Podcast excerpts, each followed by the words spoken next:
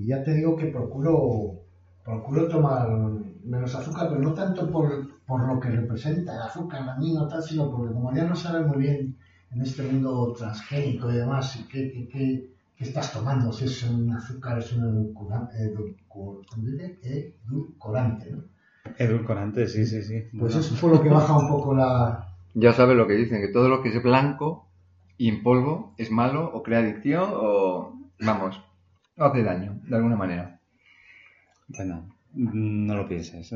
si te gusta con azúcar, tómatelo con azúcar. Tengo miel también, ¿eh? si prefieres el café con miel, aunque ya creo que te lo has echado ya buenas horas. Pero bueno, si lo prefieres, ya sabes. Que la miel, bueno, ahí la tengo y es del... Es que esta me la trajeron mis suegros, que es de la zona esta de, de Sigüenza y por ahí, que es muy buena. Bueno, yo he sacado también esto que he comentado del azúcar y es un buen pie para, eh, claro, podríamos hablar hoy quizá ir introduciendo ya el tema de buscador de semillas, ¿no? Sí, me acordaba yo esta mañana además, porque hay una noticia que decía algo así como que habían comprobado cómo las malas hierbas eran capaces de eh, hacer suyos eh, capacidades que las plantas transgénicas eh, para ser más fuertes, por ejemplo, capacidad para aguantar plagas o la sequía, pues las malas hierbas estaban comprobando que eran capaces de acoger esas características transgénicas. Y me acordé totalmente, aunque lo esbozaste hace tiempo, pero mira, es verdad, es un poco tu historia, ¿no? Es un poco en, lo que se basa el argumento de tu novela. Quizá podríamos empezar por también por recordar un poco lo que hablamos la última vez que nos vimos.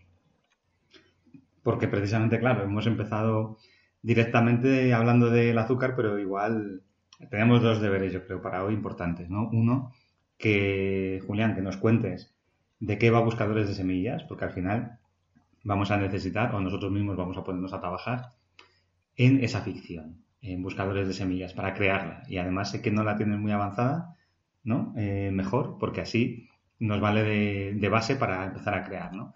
Y por otro lado, eso que decía Juanmi en, en la reunión anterior, en la sesión anterior, de que era casi más interesante, de hecho, las reglas del juego que el propio, que el propio contenido, ¿no? Entonces, ¿cómo vamos a hacer esta ficción experimental basada en buscadores de semillas? A mí me interesan las dos cosas, igual por esa faceta de escritor me interesa casi eh, casi más incluso la parte de, cómo generar una ficción interesante eh, de buscadores de semillas, ¿no?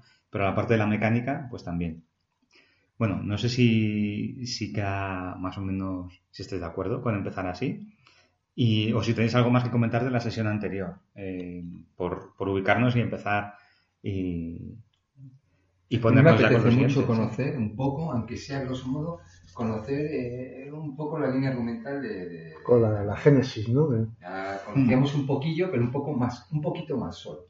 Pues mira, a mí la idea me surgió a raíz de la lectura de unos artículos, sobre todo el tema este de eh, semillas, que nunca lo digo bien, eh, ¿cómo es? A la tecnología... Transgénicas. Transgénicas. ¿Cómo es? Transgénicas, ¿no? Transgénicas, efectivamente.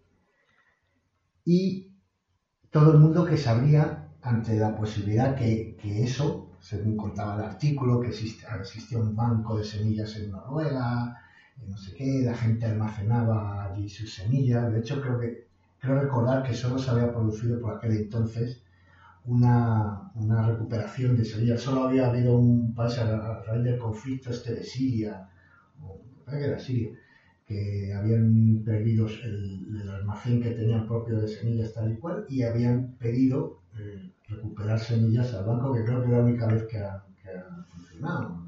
Creo Pero dices el banco este de Svalbard. De, sí, de Noruega. Sí. Pues que escuché la yo. Esa que llama, ¿cómo sí. Nombre así, la bóveda, del, la bóveda del fin del mundo. Sí, pero escucha, que escuché, escuché no. El año pasado eh, se descongeló el permafrost en un nivel mayor, mucho mayor de lo que se esperaba, y se inundó. Se inundó la bóveda de... de... Pero decían que estaba preparada para todo eso, ¿no? Pues creo que tuvieron un follón y que tuvieron que ir allí gente a, a, a, intentar que no llegara a, a, afectar a las semillas, al banco de semillas. Pero fíjate tú que te lo llevas allí a Svalbard al fin del mundo a no sé cuántos metros para que esté a una temperatura tal y cual y de repente allí también hay riesgo de que, de que se estropee la Eh, pero qué metáfora tan bonita, ¿no? O sea, precisamente el cambio climático eh, nos estropea el depósito de semillas de Svalbard, que su objetivo era, si hay un problema con el cambio climático, A eso me refiero, que es- podemos- es paradójico, es curioso. podemos coger de aquí las semillas para volver a plantar todo y que aquí no pasa nada. De hecho, eh, yo leí, Madre me, me extraña por ejemplo, porque leí en, su día que estaba preparado para la subida del nivel del agua y tal, que no sé, en fin, bueno, ¿Y ¿Sabéis la primera vez que oí yo hablar de Svalbard? Pues fue, y es, yo creo que es curioso, porque fue en ficción, fue con, con los libros estos de la brújula dorada. Porque la niña protagonista, no sé si habéis visto la película o habéis leído los libros, bueno, pues la niña protagonista hace un viaje al norte a Svalbard, ¿no? Y ahí conoce a un oso polar, es, bueno, es muy bonita la, historia, es, vamos, es súper famosa la, la, obra, ¿no? De Philip Pullman. Y, y claro, yo cuando a continuación de aquello vi que Svalbard era un sitio real, pues, pues mucho más interesante, ¿no? Aunque no tenía nada que ver con el depósito de semillas ni nada que ver con esto, pero bueno, era Es un sitio muy interesante porque está como en la frontera de lo habitable, ¿no? Es Entonces, que yo creo que además utilizaba eso, ¿no? Como un lugar muy famoso que, que estaba muy al norte y que tenía algo, no sé si mágico, pero, pero bueno, un punto interesante. Por eso mola Julián, o sea, que, que, que se sitúe en esos escenarios Mm. que son reales pero que parecen de ficción. Está bien, está muy chulo. Pues es, que, eh, o sea, la idea un poco era eso. Todo eso me empezó a hundir un poco la cabeza porque, joder, semillas, pero en estos tiempos además eh, que, que está habiendo estos movimientos sociales de, de abandonar el, el- el consumo de, de carne, de centrarte mucho en el mundo vegetal, eh, la importancia que puede llegar a adquirir para la alimentación del mundo eh, en el futuro de la semilla, el, el mundo tal, vegetal, puede ser terrible, ¿no? Y también mm, eh, pensaba, ¿no? O sea, me, rondaba de, joder, pero raro es esto, parecía como, como una opción muy humanista, muy humana, ¿no? Muy humanística, muy... Y digo, esto seguro que acabará teniendo alguna historia que haya una lucha de poder en algo, ¿no? Entonces empecé ahí a, a- generar un poco lo que podía ser ese, ese mundo de la semilla transgénica que al ser un- un- una semilla de, de alguna manera de laboratorio, eh, tiene un proceso intelectual que a lo mejor podría generar, como de hecho luego en posteriores artículos y lecturas eh, así ha sido, un, un royalty, ¿no? Un- una patente o no sé qué. Entonces ya estamos entrando en ese mundo que, que decía yo, joder, claro es que no acabemos y efectivamente empezamos ya a crear ahí una tensión que puede ser de poder económica del que posee, del que no cede, luego eh, algo que creo que lo hablé contigo, Juan, en, en su día. Lo del Terminator, lo del Terminator, es que eso, vamos, que se llame una, o sea, que se autodenomine o la, o, o la hayan denominado tecnología Terminator, que suena totalmente a, a- a- pues eso, a película, a una tecnología real, y es porque es cierto que puede acabar, eh, es- es- oye, corrígeme si me equivoco, o sea, el rollo de la tecnología Terminator es que hace que la segunda generación de esas semillas devengan estériles Mm. para que el agricultor tenga que comprarle a la empresa biotecnológica un activador Claro. de esa Que cosecha. hay una dependencia, efectivamente. Es, y, que, y que el problema sería que eh, otras, otras semillas que no son tratadas acojan esas características de esterilidad y que entonces eh, se reduzca la biodiversidad o, o haya problemas de abastecimiento o, o una dependencia total de estas empresas, ¿no? Que va por ahí el asunto. Y, entonces ahí es donde ya dije, ya tenemos el foco de conflicto. A partir de aquí se puede crear una historia. Ahora bien, ¿qué empezó? ¿Por qué, por qué yo me quedé estancado? Pues porque esto un poco me superó, ¿no? Porque eh, había que buscar los dos bandos, entonces eh, encontré serios problemas y tal vez definir quién era el bueno y quién era el malo, ¿no? Por cuanto que el que se supone que es el soporte de la posible eh, manera de alimentar a la población, pero en el fondo es el que tiene el poder, o sea, y dije, joder, esta sociedad que se crearía, esta a, a imagen un poco de este banco eh, actual de Noruega que hablábamos y tal, eh, que debería tener una, algo, una función un poco altruista de, de- de- de- de cuidar eh, eh, el futuro de la humanidad y tal, pero en el fondo es, es el que tiene el negocio. Entonces, eh, ellos serían los buenos, serían los malos. Eh, dentro de esa organización habría gente que estaría de acuerdo, que no, que en fin, bueno, no sé. empecé ahí a, a volverme un poco loco. Pero eso todavía no lo tienes claro. No, no, no, no, Vale, no, o sea, no he por- conseguido porque también un poco lo, lo dejé ahí en cuarentena también, un poco y, y bueno, ahí ando, ahí ando, que no, se quedó la cosa un poco así. Mm. Por eso eh, me alegró mucho que, que me hablaras de, de la posibilidad de, de tirar de esta historia que eh, contigo José Tolo, Sí. creo que lo- no sé si lo he hablado alguna vez. o- Bueno, en la sesión con anterior que quedamos y alguna pero vez con sí, hace Sí. algún tiempo que lo habíamos hablado más y le había parecido y me daba un poco pena que se quedara ahí, pero a mí me ha, a mí me ha derrotado. Entonces me parece estupendo ¿eh? Lo que me sugerís de, de utilizar esta... A mí me encanta que no lo historia tengas para- definido y que incluso si llegamos de verdad a, a desarrollar esta historia de ficción con tu idea, que tampoco se definiera por nuestra parte, sino que fuera el lector el que con su juicio o su decisión tomara partido. Ah, pero tenemos unos elementos iniciales que están muy bien también para que el lector empiece a, a ubicar. Y esos elementos son el depósito de semillas de Svalbard, em, un conflicto de... No sé si es conflicto porque llegaste a ese punto de definición o simplemente que al elaborar sobre, sobre estas ideas, ¿no? Y está la tecnología Terminator, las noticias y, y el escenario real que hay, porque hasta aquí es todo real, ¿no? Digamos. Em, el conflicto viene por decir, oye, eh, esto está bien o está mal, ¿no? Efectivamente, dependemos de este depósito de semillas. Bueno, es muy interesante porque si hay una catástrofe nos puede salvar, pero por otro lado igual nos puede destruir, eh, depende de cómo se use. En- bueno, o sea que tenemos ahí unos ladrillos iniciales. No sé si hay otros ladrillos, otros elementos, tipo, además del escenario, eh, hablabas de una empresa o agencia, ¿no? Y no sé si hay algún personaje o algo de punto de partida, independientemente de que luego se puedan modificar, traer nuevos, etcétera, pero por hacernos esa colección de cuáles son las piezas de Lego iniciales para empezar a construir con ellas, aunque luego nos traiga cualquiera o nosotros mismos diseñemos nuevas piezas.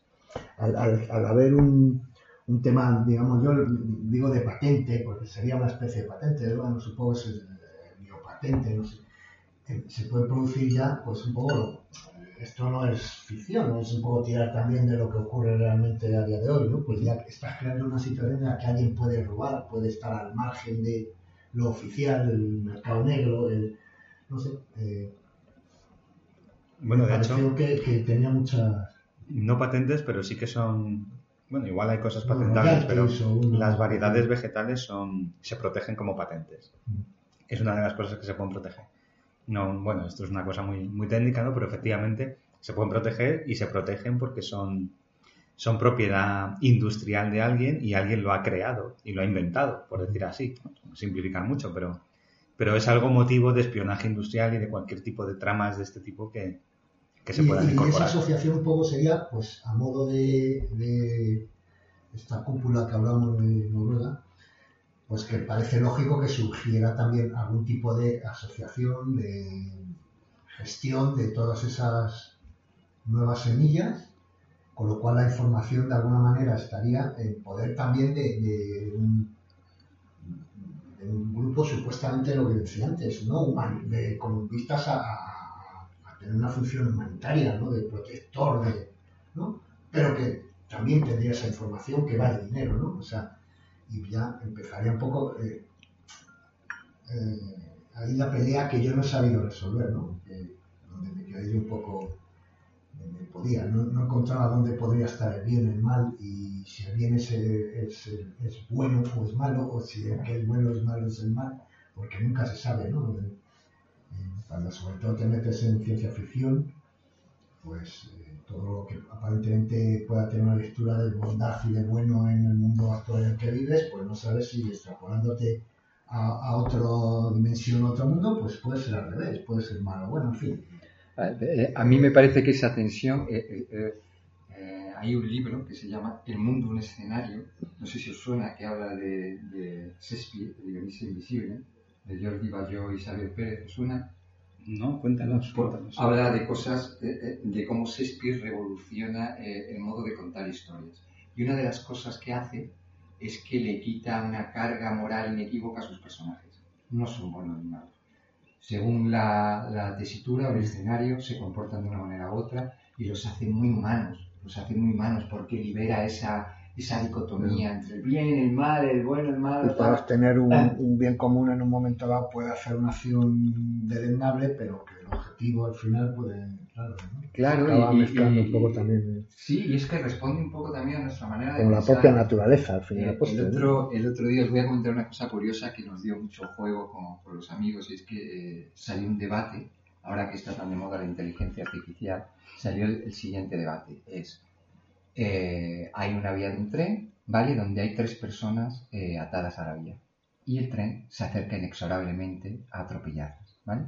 Pero tú eres el guardia de agujas y puedes en el último décima de segundo cambiar y desviar el tren hacia una vía muerta. Pero en esa vía muerta el único inconveniente es que hay un trabajador. Entonces, solo puedes propiciar dos cosas. O no hacer nada y el tren arrolla a los tres que están atados a la vía, o cambiar la vía y mata al trabajador. Pues esto que parece tan obvio la respuesta, no lo es. No. Porque la mitad de, de los amigos se posicionaron como deontológicos, es decir, yo no voy a propiciar la muerte del trabajador, sino que si el tren estaba de pillar a esas tres personas, las tiene, pues es una desgracia, pero se pilla. Y utilitaristas, que éramos el resto, que era, oye, es mejor una vida que se pierda una vida que que se pierdan tres. Y en inteligencia artificial, los que están dotando de moral a, esos instrumentos parece que van más por el utilitarismo. Es decir, si tú vas conduciendo un coche autónomo y se atraviesan de repente tres ciclistas en tu, en tu carril, el coche podría decidir tirarte a ti al abismo y que mueras tú y no los tres ciclistas.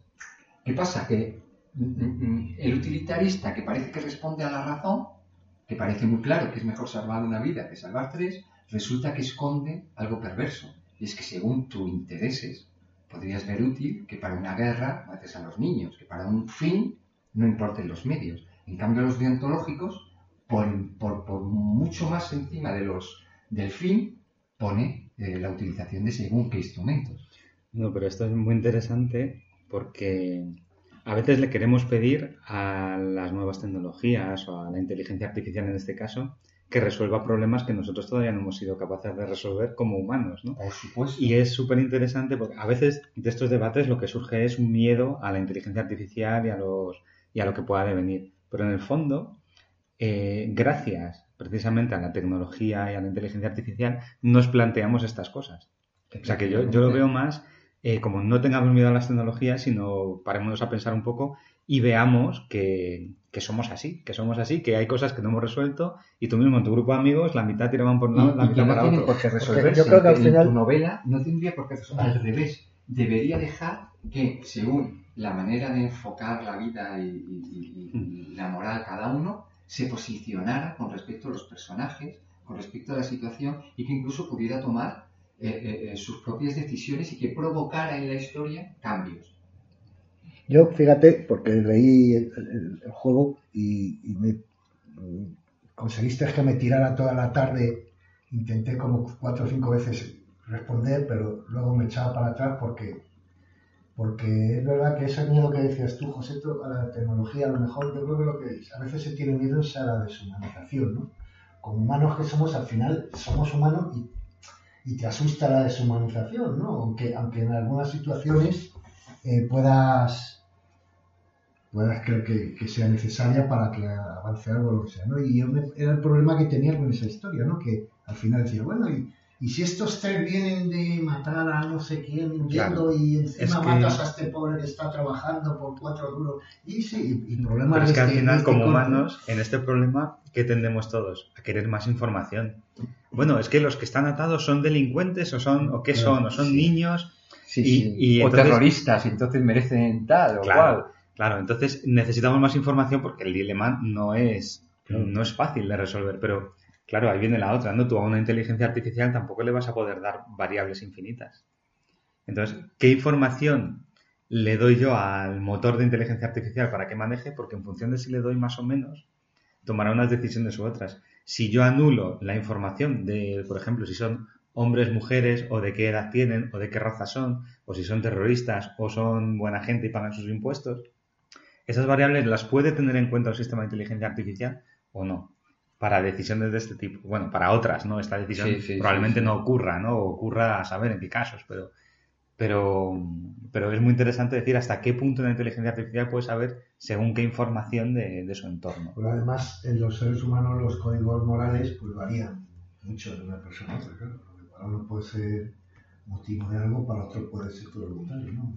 Sí, las épocas, la cultura, sí. Bueno, de hecho, una, una cuestión curiosa es si tú no sabes lo que significa una señal de stop y provocas un accidente, es menos grave a la hora de acusarte que si sabes lo que significa y te la saltas y provocas un accidente.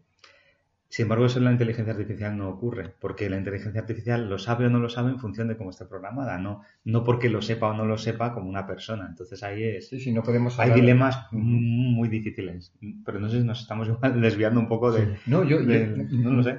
Esto salía en relación a que eh, eh, Julián decía que todavía no tenía muy claro eh, cómo resolver ciertas eh, posiciones de los personajes, ¿verdad? Y yo decía que no solo eh, eh, no es un elemento negativo este, sino que opera la historia, tal como yo creo que José y yo empezamos a, a pergeñarla, es interesante que no se resuelva, sino que sea algo que resuelva los lectores que sea un momento precisamente de tomar partida a los lectores. Si recuperamos un poco esa idea de hacer algo, eh, eh, si recordáis lo que hablamos en la primera sesión, hablábamos de no hacer una, una historia lineal, sino que tuviera varios momentos, que yo entendía que podría ser, por ejemplo, un momento de creación de las identidades de ficción que luego van a aparecer en la historia, de comunicación, de cuándo se, se, eh, abren las puertas a la ficción y cuándo se pide que participen los lectores. Un, un primer momento estilo escape game, donde eh, a través de retos los lectores empiezan a conocer más de la historia, empiezan a explorar el escenario, empiezan a explorar los personajes, conocen el planteamiento y un último, y que me parece a mí el verdadero reto y el más importante y lo más bonito, que sería y se libera la historia. Y a partir de ahí nosotros no somos emisores, sino que lo que hemos creado es esas reglas del juego que hablábamos Eso y es. son ellos los que se ponen a jugar con los elementos de la historia y toman partido, provocan acciones en la ficción, eh, eh, eh, se crean sus, no sé, se pueden buscar en muchos recursos, ¿eh? pueden ser a través de retos, de investigaciones, de competición entre los lectores, respondiendo a según qué requerimientos de personajes de ficción. Por eso me parece incluso más interesante que no tenga resuelto todos esos dilemas. Vale, pues hombre, lo único sí que sí que igual para empezar, no se puede repetir los tres pasos que comentabas, porque igual sí es interesante saber qué, qué nivel de desarrollo necesitamos hacer aquí de poner las bases de la historia, de esos elementos iniciales para poder arrancar. Sí, ¿no? eh, eh, ¿A qué- ¿Hasta qué profundidad tenemos que definir? Es probable, Julián, que ya tengas eh, definidos, además del escenario de Svalbard, de esta empresa que existe, algunas cosas más, pero no sé hasta cuánto hay que cuánto hay que liberar o cuánto hay que definir ahora y cuánto hay que dejar para los siguientes para los siguientes pasos.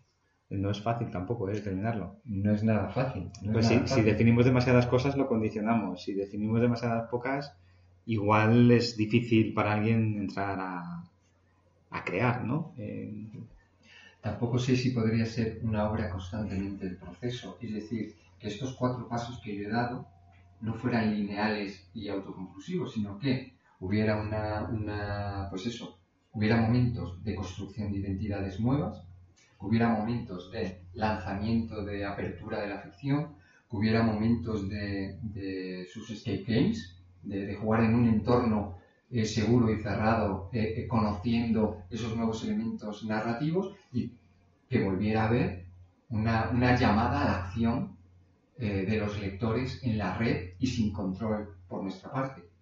Y que fuera y que hubiera ciclos constantes con esas cuatro, con esos cuatro procesos. Hombre, en cualquier caso yo creo que lo interesante sería eh, que pasara a una ficción abierta. O sea, yo lo que no he podido hacer fue cerrar precisamente la que esto, esto que estamos haciendo ahora lo que tiene que servir es precisamente para hacer una ficción abierta. todo lo contrario a lo que yo quise y no pude, pues, no sé si por mi propia incapacidad o porque a lo mejor el tema... eh. Pero bueno, yo, me parece bien, no sé, eh, se puede ver, se puede ver. Tiene- claro, tienes que... Al final, no sé si, si habéis visto estas películas que hizo eh, Clint Eastwood sobre el- la famosa imagen esa de la bandera de los soldados americanos de la, la Segunda Guerra Mundial, que era el... hizo, eh, lo tengo por aquí porque no soy muy malo para los nombres, que una, una de ellas se llamaba Banderas de nuestros padres y la otra Cartas de Iwo Jima. ¿no? que fue la, la, la, la conquista de esa, de esa isla de Iwo Jima por parte de los americanos y, y todo lo que hizo en la, en una primera película lo que hacía era la visión de, de la invasión de los soldados americanos y en otra era la visión de, de lo mismo, la misma batalla, pero desde la visión de los Ya, ujú, soldados interesante eso, japoneses, de los. O sea, la misma Muy historia chulo, desde Ahí los está, dos bandos. Entonces, esto, esto es algo que podría, a lo mejor, eh, lo que se podría aquí hacer era, es un poco lo que, lo que ahí hizo el sabio, que es- Eso- es, simplemente decir batalla, isla, batalla, mm, tal. Eso es, es buena idea, pero yo creo que deberíamos tener muy claro cuáles son esos dos bandos. Y efectivamente, si son bandos que lo- los dos tienen una parte buena y una parte mala, con lo cual no podemos clasificarlos en el bando de los buenos y los malos, sino que es otra clasificación, pero... pero aquí es que habría, habría más. Yo creo que Y habría- si hay más bandos, mejor, ¿eh? Sí, sí, no tiene por qué ser... Porque uno de los problemas a mí que me surgían es que me, se me escapaba mucho, porque mm, me surgían eh, enemigos por todos lados, enemigos para mi propia incapacidad de solucionarlo, ¿no? Porque se me escapaba, la- no era capaz de atar cabos, ¿no? Enseguida me parecía una, un- una, una aventura de tal envergadura que a lo mejor puede ser a nivel de, de- de- alto espionaje, tema nuclear, o sea, estamos, eh, la historia se puede plantear a un nivel de, futuro de la humanidad incluso, o sea, entonces yo no fui capaz de controlarlo.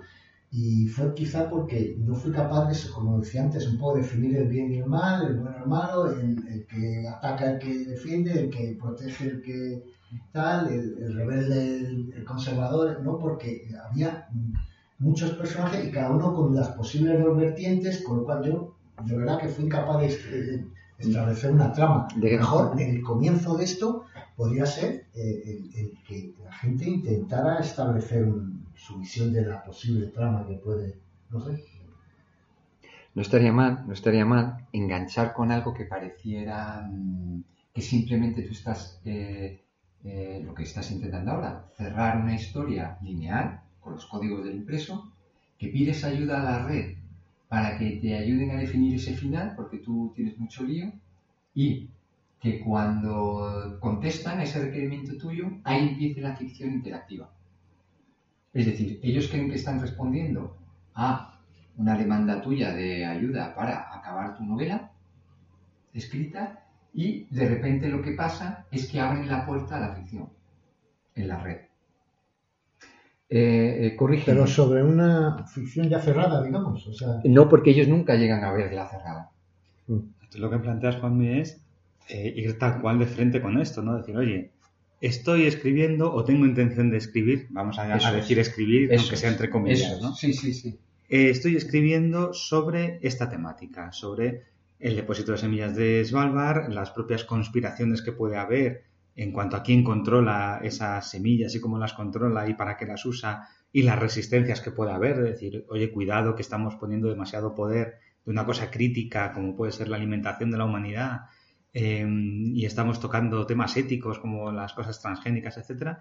Bueno, pues eso, dices, estoy escribiendo sobre esta temática, pero no tengo claro cómo seguir o cómo elaborarlo o incluso casi más el cómo seguir que cuál será el final, porque al final, a saber. Y se lo decimos tal, tal cual a la gente, oye, ayudadnos a esto, a la red y, y que la gente, oye, pues empiece a, a dar su punto de vista y a opinar sobre ello. No sé si es ese planteamiento, perdona, el que... Porque mi planteamiento mío, como Mm. escritor a usanza, a usanza se dice, era pues hacer un 007, o sea, ¿eh? un J-Boy y un... ¿Cómo se llamaba el, el malo de la, la, la sociedad esta? Ay, el malo de James Bond, ¿cómo se llamaba? Bueno, Un poco algo como muy claro. ya Sí, yo creo que había un malo en cada película. Luego, evidentemente, pues hay, hay traidores y tal, tal, pero siempre te mueves con dos polos muy, muy concretos, ¿no? Mm. Y bueno, el problema es que yo no, no, no he encontrado polos. Pero el rollo A este que me contaste de la Climenestra, de la, de la colaboradora del investigador de la Mm. historia, a mí me parece que tenía muchos matices. O sea, a ver, corrígeme, ¿vale? Lo Mm. poco que me acuerdo, yo tú me contaste. Eh, bueno, hay un, como una especie de futuro cercano distópico donde desaparece la biodiversidad, entonces hay pocas planta- plantaciones, tal, y raptan, o sea, es, eh, sustraen el activador de la próxima cosecha. Entonces todo el mundo está buscando como loco si ha sido un grupo terrorista, si ha sido un malote de estos típicos, o qué- quién se ha llevado el activador, y si van a pedir rescate o solo lo hacen para dinamitar el, el- el- orden social o qué pasa. Vale, o sea que en ese punto el conflicto está ya iniciado. O sea que hay un peligro inminente de quedarnos sin cosechas o con muy poquitas, ¿no? Y pasar una gran hambruna en la siguiente temporada, por Eso decirlo así, en la siguiente eso cosecha. Eso es. Vale, o sea que eso, eso es interesante porque ya, ya enfoca mucho más la ficción. Ya hay un, bueno, pues un conflicto a resolver y además con urgencia. Sí, sí, además Vale. empezar como si antes hablábamos de Shakespeare, que también él lo, lo, lo incluyó en el teatro, lo de empezar en media res, o sea, empezar con una gran, un gran follón que el lector tiene que recomponer a lo largo de su lectura, si es interesante. Bueno, te, digo, entonces tú me decías que eh, desaparece, eh, o sea, se crea una agencia para la búsqueda de ese activador que, cuyo eh, investigador principal, que no sé cómo se llamaba, Olsen, ¿no? Sí, o algo así, me dijiste, desaparece.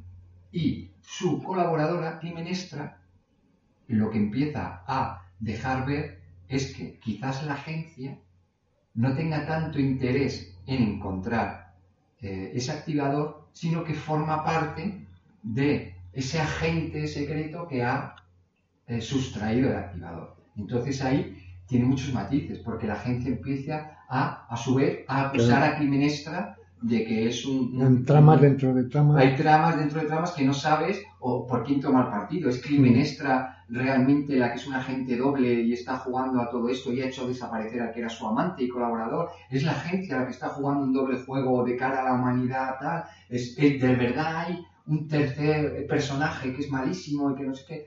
Me parecía que sí que tenía matices, aunque tú no hubieras resuelto además, todavía... el, el objeto de, de todas estas maldades y sensaciones era algo que también servía a la propia persona que lo, que lo- lo explico, yo es que estoy tirando de memoria un poco, que lo sustraía porque también es algo que necesitan ellos también para sobrevivir, o sea, no solo para negociar para atrás, sino a su vez también es un elemento que, a ver, entonces, se, se me empezaba a complicar aquello bueno, es de agradecer también que lo resolviera porque a eso estamos aquí. Ahora, Pues sí, porque a mí me parece, fíjate, que tiene detalles muy buenos para nuestra ficción interactiva en la red. ¿Por qué? Porque todo el escenario parece irreal, te quiero decir, este futuro cercano distópico basado en la tecnología Terminator, la cúpula de alimentos de Svalbard, todo eso, parece que es de ficción y sin embargo es real. Y los personajes, que si somos capaces de, crear sus identidades en- en- en- antes de que comience la ficción en las redes y tenga pues, su perfil de Twitter, su perfil de LinkedIn, como tiene Julián Berlanat, por cierto, si somos capaces de que parezca real lo que es ficción y sin embargo que parezca ficción lo que es real, me parece que es una tensión muy chula para el lector. Me parece que le va a hacer eh, eh, eh, percibir cosas muy interesantes enfrentando lo real con lo imaginario en escenarios que son justo lo contrario. Me parece muy chulo, que tiene mucha riqueza la historia. y sobre todo lo que hablabas un poco a raíz del jovencillo y decías tú antes tan justo de, la, de lo que la gente, el, el- el participar la gente puede aportar eso que yo no fui capaz, que es esas, esas distintas ópticas, que yo no fui capaz de, de controlar, ¿no? Ese peso que puedes tener en tu propia manera de entender las cosas, que a mí a lo mejor me perjudicó para intentar salirme y verlo de otra manera en, en- en ciertos temas que a lo mejor incluso, aunque uno sea escritor y la, puedas, eh, la imaginación se te desborde, pero al final al postre, pues tú escribes con tu moralidad, con tus éticas, con tus planteamientos, o sea, siempre tienes un cierto peso, ¿no? Que, que yo creo que a mí me impidió mm, hacerme con, el, con toda esta estrategia, ¿no? No, soy capaz. A lo mejor participando gente, como decís, eh, hay gente con otros tipos de, ópticas eh, que son capaces de, de- sacarle. Sí, Y seguro. complementar, seguro. Bueno, además yo creo que es, es una ficción, de- es una ficción que da mucho pie a que la gente se proyecte lo que opina. Y de hecho incluso a que lo interprete, pues un poco como decía Juanmi, decir, ¿esto es ficción de verdad o, o es real? ¿Por qué digo esto? Porque estamos tocando un tema muy incómodo y podía haber partes de realidad.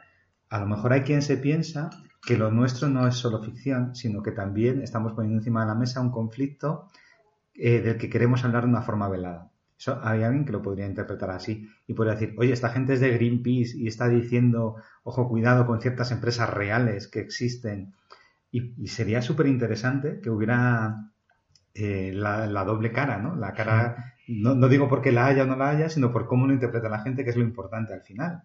¿no? Y que haya gente que diga, ostras, esto es una crítica social real y a lo mejor es verdad que, que, bueno, pues que los que estamos participando aquí o los que opinamos, igual luego el gobierno nos persigue porque, porque estamos levantando Eso- ciertas eso cosas, ¿no? Es que mientras lo hablaba lo pensaba, digo, es verdad, imagínate que desarrollamos esta historia que tiene una cierta notoriedad y que entonces alguien se puede sentir sensibilizado porque estamos tocando sus intereses y entonces de verdad crea malotes que van a por los personajes de ficción o a por sus creadores. Y entonces es una historia, una trama real que se involucra con la de ficción.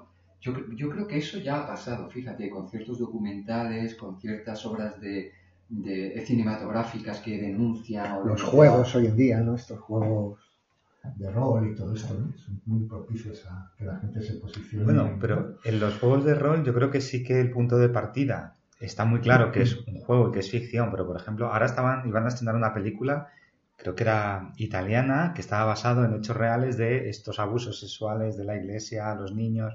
Bueno, pues es, es un asunto que trasciende el cine y trasciende la ficción, porque afecta directamente a cosas reales, ¿no? Y, y salen las noticias, que ya es el telediario, que ya no es el ámbito de ficción y de cine.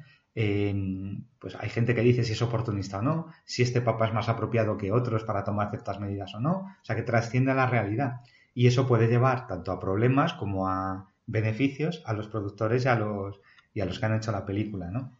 A esto me refiero, hay gente que puede a lo mejor sacar buscadores de semillas a un ámbito diferente del de la ficción que, que bueno, pues que puede estar ahí realmente, ¿no? Totalmente. Y de hecho, eh, em, realizar un producto literario eh, o, o no literario, pero que sea transgénero, en el sentido de que eh, a veces pueda parecer que es un documental, a veces pueda parecer que es una obra de ficción, a veces pueda eh, eh, estar tocando ámbitos que, que- que- son reales. Eh, Es muy interesante. Me parece que todo lo que sea superar o, o ser transversal a varios géneros, incluso a varios medios, eh, eh, eh, difuminar esas fronteras, me parece que para el lector y, y sobre todo para el creador es divertidísimo, enriquecedor y muy interesante. Bueno, y a nadie se le escapa que las mejores obras de ciencia ficción o, de, o las mejores obras distópicas tienen una componente fuerte en, esta, en este sentido, o sea, una componente fuerte de crítica.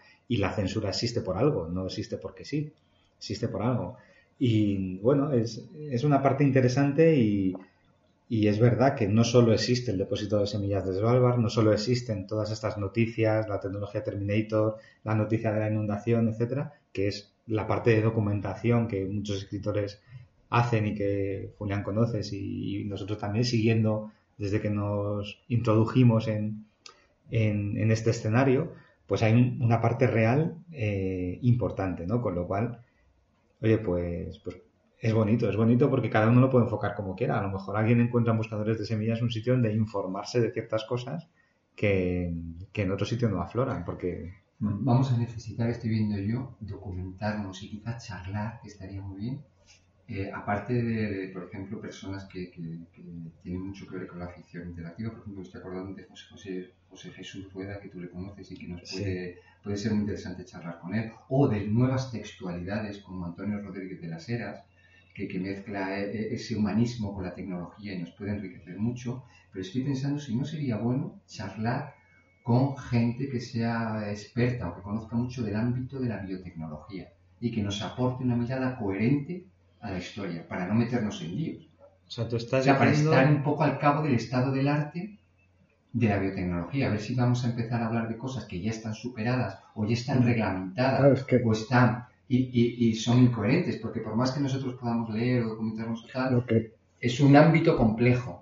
lo que en un principio hace años, cuando a mí me surgió esta idea, podía ser un tema rayando la ciencia ficción, a lo mejor hoy, a día de hoy No, que sí, eh, o- estamos en, en tiempo real, ¿no? Sí, no, no está en ciencia ficción. Sí, o que en aquel momento no sabía cómo puesto en normas o reglamentación europea y estadounidense, no sé, y ahora sí hay una que impide o que favorece, no lo sé. Que a lo mejor estamos todavía peor, estamos en un escenario peor de control de, de estas semillas transgénicas, no lo sé. Pero sería bueno contar con, con estos profesionales en varios ámbitos que dieran coherencia y solidez a, a la historia, ¿no? Bueno, y tiene sentido porque la manera de entender un hipertexto, la hipertextualidad, da pie a eso. Yo ahora estoy recordando, aunque es un escritor tradicional, pero estoy recordando a Manuel Puig, que, que una de las cosas que le caracterizaban es que tenía unas notas al pie de, de página kilométricas, porque explicaba eh, una parte importante de su documentación y del contexto que había detrás de la realidad, eh, pues que él utilizaba para, para hacer la ficción. ¿no? Normalmente las notas al pie en ficción suelen ser mínimas, suelen ser bueno, aclaraciones muy básicas y, y en cierto tipo de novelas, a lo mejor históricas o así, ¿no? Pero es interesante eh, esa hipertextualidad, de decir, oye, nosotros tenemos una componente de documentación que habitualmente se esconde, se esconde no porque no porque haya que esconderla por nada, sino porque normalmente en una ficción uno busca generar la máxima intriga, enganchar al lector, entonces no le puedes sacar de la ficción para decirle, oye, por cierto, esto del depósito de semillas de Svalbard, pues comenzó en 1900. Bueno, pues si empiezas a, a poner ese documental en mitad de la película, pues la gente se te desengancha de la película, ¿no? Pero cuando tienes un hipertexto que permites a alguien elegir entre sigo la línea que me garantiza máxima eh, intriga y es la que seguiría un lector normal y lo que suele ser una novela normal, o eh, yo exploro también los caminos por los que han tenido que pasar los creadores de la ficción y que a lo mejor me interesan porque se han basado en noticias reales, en bueno, en ciertas cosas. Y ahí es donde tienen sentido y entran los expertos, ya más allá de los expertos que, que estaría muy bien contar con ellos, y creo que ya lo, lo comentamos en la pasada sesión, ¿no? que sería muy bueno eh, tener a gente que sepa de literatura experimental, eh, de hipertexto, etcétera, pero también, ¿por qué no? Pues un experto en, en biotecnología o, o en agricultura o, Es que o en esos- cualquier cosa esos, que nos esos pueda nodos valer. abiertos al resto de información y perfil, preciosos y vitales. Es muy, de, es muy de Rodríguez de las Heras esto, Bueno, sí. ciertamente. Cuando, cuando yo probé eh, los métodos de Willy Shakespeare, esta metodología mía para crear itinerarios de conocimiento en la red, pues yo medía el tiempo con que los lectores mm, atravesaban todos los nodos.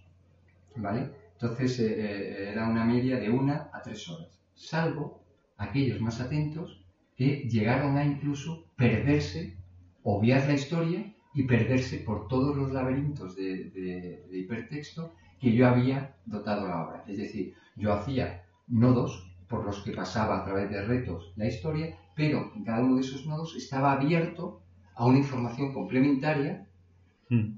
con la trama y abierta en la red, donde el contenido ya no era aportado por mí, sino que yo solo aportaba el, el enlace. Tal. Pues hubo gente que le pareció más interesante las puertas abiertas y esos campos a los que abrían esas puertas que la propia historia. Entonces tardaron siete horas, ocho horas en recorrer la historia, pero porque se perdieron en toda esa laberinto de, de información contextual interesantísima. Era era algo novedoso y a lo mejor había gente que también le interesaba conocer ¿no? qué es esto, más que el hecho concreto de buscar. No, pero fíjate que yo lo que preparé era algo, en teoría, muy poco receptivo, que era eh, los sonetos de, de Shakespeare. Entonces, en principio, yo se lo di a personas que no estaban interesadas, pero a algunas les acabó interesando mucho y acabaron eh, eh, leyendo mucho sobre ese ámbito.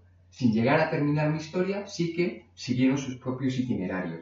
Pues propiciar esos hipertextos hacia ese contenido a mí me parece también vital. Que el que quiera entrar en esas puertas, que se meta y explore, ¿no?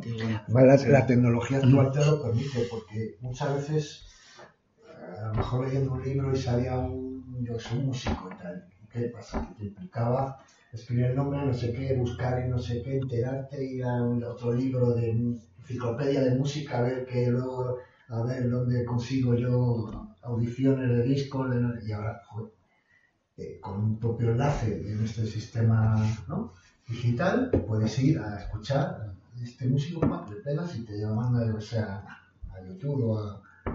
a- Claro, está todo mucho más accesible, la información. Entonces, ¿no? es verdad que que Pero fijaos- Yo incluso, eh, teniendo en cuenta esto, de tener la información a tiro de clic, de poder juntar información complementaria y no solo eso, sino a lo mejor alguna entrevista, alguna intervención de expertos, aún así, eh, creo que es muy importante que la gente se enganche a algo más clásico de, de intriga, un, pues el Un típico, claro. Pero eh, ahí también podemos hacer cosas nuevas. O sea, a mí se me está ocurriendo ahora mismo, según, según comentabais esto, que podemos dar cabida a historias cortas con principio y fin que formen parte del marco general. A lo que voy es, por ejemplo, imaginaos un cuento de 10 páginas que hable sobre los problemas a los que se enfrenta un agricultor cuando va a pedir el inhibidor, este, o no, el activador, perdón, el activador para la- su próxima cosecha y le dicen que no hay. Y a lo mejor ahí te puede dar lugar ya no solo a que invitemos a alguien experto en estructuras narrativas, otro experto en la parte biotecnológica, sino que podemos invitar a un escritor y decirle, oye, eh, dado este conflicto, ¿se te ocurre alguna historia pequeña, corta, que aportara al ecosistema, digamos? Y eso puede ser interesante porque a lo mejor la manera de engancharse de alguien es precisamente leyendo un cuento o una, o una pieza de ficción corta en el que el contexto sea el que estamos definiendo. Estamos definiendo este contexto y hay dos o tres cuentos por ahí que, que ya funcionan y que tienen un principio y un fin. Me Con lo cual, preciosa. Claro, ya le damos también alimento al que venga a consumir esta ficción de algo que empieza y se acaba, porque si no es algo constantemente abierto que igual puede, igual que tiene una parte muy buena, también puede generar cierta, Es que cierto desasosiego, ¿no? Decir, oye, ¿esto dónde va a llegar? Y a mí me pasa, y os digo por qué, porque yo ahora mismo no me enfrentaré jamás, bueno, digo jamás y luego no lo cumpliré, pero no me enfrentaré jamás a una saga que sepa que el autor todavía tiene pendiente terminarla. Porque luego te quedas como diciendo, joder, si después de leerme siete libros mm, no escribe el octavo y último y definitivo que lo cierra, me quedo sin saber mi final. Entonces yo creo que es interesante ir dando cosas cerradas, elementos cerrados, para que la gente pueda disfrutar de principio a fin con algo y, y que al menos haya llevado eso, ¿no? Me parece chulísimo. Y además, me he quedado con una palabra que me gusta, lo de ir creando ese ecosistema. Y es que incluso deberíamos ya empezar a diseñar un poco cómo eh, en distintos eh, medios, cómo en distintos eh, códigos, pues del impreso, digital, del vídeo, del audio, tal, empezar a crear intertextualidades donde aparezcan una serie de personajes, donde se comparten una serie de problemas, de vicisitudes, y ir creando como capas de intertextualidad entre distintos medios que hagan un universo coherente y rico, ¿no? Pues yo creo que eso puede ser otra, otra vía adicional. Nos salen varias, ¿eh? Nos sale... Esto está creciendo como, como piel de cebolla, Sí. capa de cebolla poco a poco. Bueno, y, y que crees que cumplimos también otro de los objetivos, ¿no? Porque aquí lo que decíamos en la sesión anterior, no sé si lo decíamos o no, la verdad, ya no me acuerdo, pero creo que hablábamos de que, oye, aquí tampoco somos nosotros catedráticos en, en esto, en ficción experimental, pero precisamente trabajando en ella y, y haciendo cosas que pueden ser nuevas o igual las ha hecho alguien antes, ¿no? Pero nuevas para nosotros al menos, pues aprenderemos mucho. Eh, así que yo creo que es interesante mezclar expertos en narrativas, expertos en tecnologías y en el mundo real, con eh, escritores o generadores de contenido del tipo que sea, para ir montando el, el ecosistema, ¿no? Que es un poco la palabra clave que... Claro, es que que estaba recordando ahora que, por ejemplo, Star Wars ya ha, pasado cosas de estas, ¿no? De, Sí, pequeños spin-off, ¿no? De Han Solo, no sé y tal. Mm, Sí. Sí, sí, sí. Y yo creo que es bonito además, ¿eh? Porque una vez que tienes un marco, bueno, de esto José Jesús, que lo comentabas antes, conoce muy bien este tipo de, de, de situaciones, ¿no? De marcos, de un universo de ficción, un mundo de ficción determinado, el que, en el que puede dar lugar a, a que trabajen distintos autores y a que... ¿Por qué no, por qué no la próxima vez que nos veamos eh, quedamos con él? pues vale, vale, si queréis lo, lo comentamos con él, a ver si le apetece venir. Te lo digo porque quizás una de las primeras cosas que debamos hacer es crear ese marco, ¿no? ese, Mm. ese ecosistema. Sí, sí, sí, sí, pues podríamos, podríamos decirle quedar con él. Incluso también nosotros podemos ir empezando a definir alguna ficción. O sea, yo como escritor también me siento igual cómodo escribiendo algún cuento pequeñito dentro de este ecosistema, utilizando esos elementos que Julián nos presta, ¿no? Para, para Que, no, que la gente también no parta de cero, por decirlo, ¿no? Que haya ciertas Eso es, eh, eso es. Y además son piezas que son utilizables. o sea, ciertos cada- eh, perfiles, ¿no? Sí, que quede en sensación que tenga, por ejemplo, a mí me parece eh, eh, imprescindible que tú, Julián, empieces a aparecer como alguien real en la red. Es decir, que tengas tu actividad, que tengas tus seguidores, que se empiece a hablar de ti. Me vais a llevar a la fama al final de mis días, ¿eh? Me Pues veo- sí, pues me- sí. Me veo en, no sé, los premios... ¿Qué premios? no, no hay No premios lo sé porque, porque no tienes obra. Pero lo importante es que, es que salgas, compete. de, que salgas de, de ser un personaje de ficción como eres ahora mismo y parezca de la sensación que eres alguien de carne y hueso que tiene su actividad, sus eh, preocupaciones, sus obras pendientes de, de realizar, sus contactos. Claro, debes de ser alguien a quien apetezca ayudar a terminar su ficción, ¿no? Que es lo que vamos a pedir, por otro lado. Y que eh, haya interacción en la red, porque ahora el que no tenga interacción en la red, eso, eso lo dijeron de PayPal, una de las, tiene muchos, eh, ¿cómo se dice?, protocolos de seguridad, pero por ejemplo uno de los que tienen es que si el usuario tiene un perfil, No, no activa, aparece en la no red, es participa. sospechoso. Es sospechoso. Entonces tú eh, tienes que aparecer como un personaje real con tus interacciones en la red, con tus comentarios, tus... ¿Y, y qué, dónde, dónde vamos a desarrollar? ¿Qué plataforma se va a utilizar? ¿Dónde va a ser ese campo de, de comunicación, ese campus? de- Pues yo creo que tienen que ser las que son mayoritarias, de acceso gratuito y que están a la orden del día. Te quiero decir, eh, tenemos que estar en Facebook, tenemos que estar en LinkedIn, en, Instagram, en Pinterest, en Twitter, tenemos que estar en esas redes y en cualquier otra plataforma cuyo acceso sea eh, gratuito y que esté pensado para el dispositivo móvil. No sé si a ti se te ocurren otras. Bueno, yo creo que... Digo como soporte digital. Claro, o sea, yo creo que va a haber, vamos a tener dos, dos cosas, ¿no? Por un lado, las piezas de contenido, ¿no? Esta información que, que va a ser de utilidad, ya sea ficción, ya sean cuentos, ya sea novela, ya sea vídeo, ya sea lo que sea, incluso eh, los otros puntos, los otros nodos que decíamos que son de no ficción, que son artículos periodísticos o noticias, ¿no? Entonces, eso va a estar distribuido allá donde esté la fuente. Eh, por ejemplo, un- una noticia puede estar en la web de un periódico, un texto puede estar en Wattpad o puede estar en Amazon, en un libro o puede estar en cualquier otro punto de la red, ¿no? Eh, un artículo interesante puede estar en Wikipedia, un artículo de definición básico, ¿no? Por ejemplo, deberíamos linkar o enlazar eh, al artículo donde hable del depósito de semillas de Svalbard de la propia Wikipedia, que es la fuente de información como más inmediata, que tenemos muchos, ¿no? Pero luego debe haber otros sitios donde yo acumulo esos enlaces y sobre todo donde provoco la interacción, que yo creo que es a lo que te referías, Julián. O sea, ¿dónde voy a provocar la interacción con la gente? Y ahí no nos queda otra que las redes sociales. Lo bueno es que las redes sociales nos permiten poner enlaces a los nodos de información. Entonces hay que diferenciar. Los nodos de información pueden estar en cualquier sitio y ni van a ser nuestros probablemente, ni los vamos a controlar. Algunos quizás sí, pero la mayoría van a ser fuentes externas.